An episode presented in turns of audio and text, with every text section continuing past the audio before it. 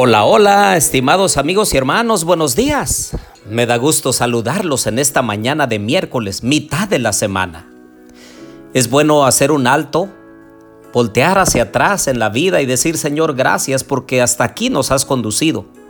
Y mirar hacia adelante con esperanza porque el Señor va con nosotros. Los invito a orar.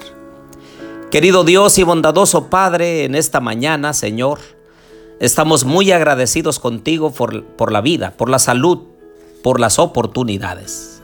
Acompáñanos, Señor, en el estudio de tu palabra y bendice a cada familia de los queridos amigos y hermanos que escuchan este podcast. Te lo pedimos en Jesús. Amén. Bien, les doy la bienvenida a nuestro estudio y reflexión de la Santa Palabra de Dios. Les habla su amigo y hermano Marcelo Ordóñez desde el puerto de Veracruz, México. Abran por favor su Biblia conmigo en Mateo capítulo 5 y versículo 9. Bienaventurados los que procuran la paz, porque ellos serán llamados hijos de Dios. Claro que sí, nosotros como cristianos hemos sido llamados a procurar la paz los unos con los otros.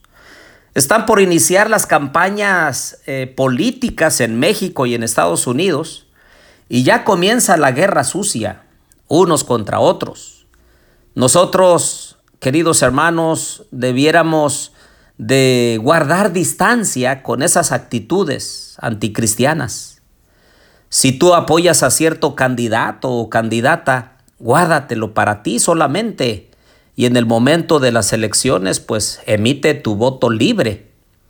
Pero no te mezcles, no te inmiscuyas no te envuelvas en esas campañas sucias de hablar mal unos contra otros. Ten cuidado, no es la voluntad de Dios. Por el otro lado, el hecho de ser llamados hijos de Dios no es algo sencillo, ¿saben? Algunos quisiéramos el título, pero no estamos dispuestos a hacer lo que corresponde. Ahora he escuchado mucho la palabra eh, somos hijos de Dios todos. Es que le servimos al mismo Dios. Miren, yo no estoy tan seguro. En realidad nosotros debemos servir al Dios creador del cielo y de la tierra. El Dios que creó. El Dios que está al pendiente.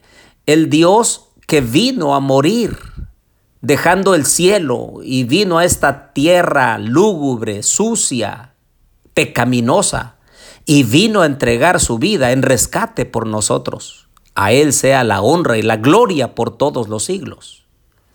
Así que encontré algunas características de los que son llamados hijos de Dios. Y precisamente es lo que el Señor en esta mañana nos quiere motivar a hacer. Dice Lucas 6:35, antes bien, amad a vuestros enemigos y haced bien, y prestad no esperando nada a cambio. Y vuestra recompensa será grande, y seréis hijos del Altísimo, porque Él es bondadoso para con los ingratos y perversos. Es una buena forma de comenzar el día, ¿no es cierto? Pidiendo a Dios que nos ayude a amar a nuestros enemigos, a prestar sin esperar nada a cambio, a ser bondadosos, a ser buenos. Pero miren lo que añade Romanos 8:14. Porque todos los que son guiados por el Espíritu de Dios, los tales son hijos de Dios. Me pregunto si el Espíritu del Señor está guiando tu vida, tus pasos, tus decisiones, tus pensamientos. El Espíritu de Dios te está motivando a ser una mejor persona, un mejor padre, un mejor hijo. ¿Te has arrepentido de los pecados pasados y has eh, hecho un compromiso con Dios de no regresar a ellos? ¿Te has equivocado?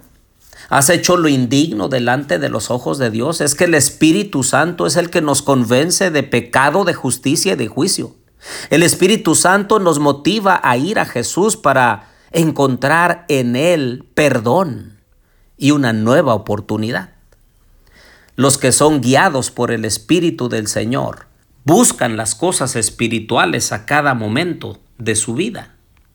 Por el otro lado, dice allí Juan 8:44, sois de vuestro padre el diablo y queréis hacer los deseos de vuestro padre.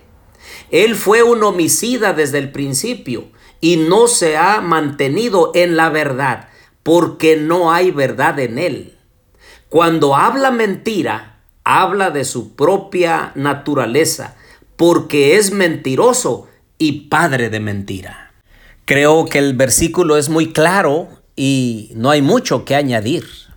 Si estamos mintiendo, si estamos en el engaño, si estamos aparentando, si nos estamos escondiendo de que otros sepan que estamos haciendo algo incorrecto, pues nuestro Padre no es nuestro Dios.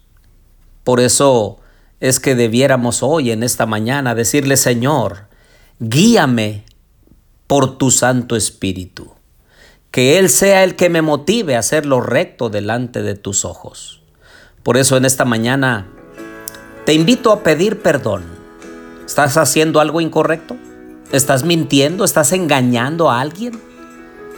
Pues es momento de dejar eso y permitir que el Espíritu Santo te guíe para que seas verdaderamente hijo de Dios.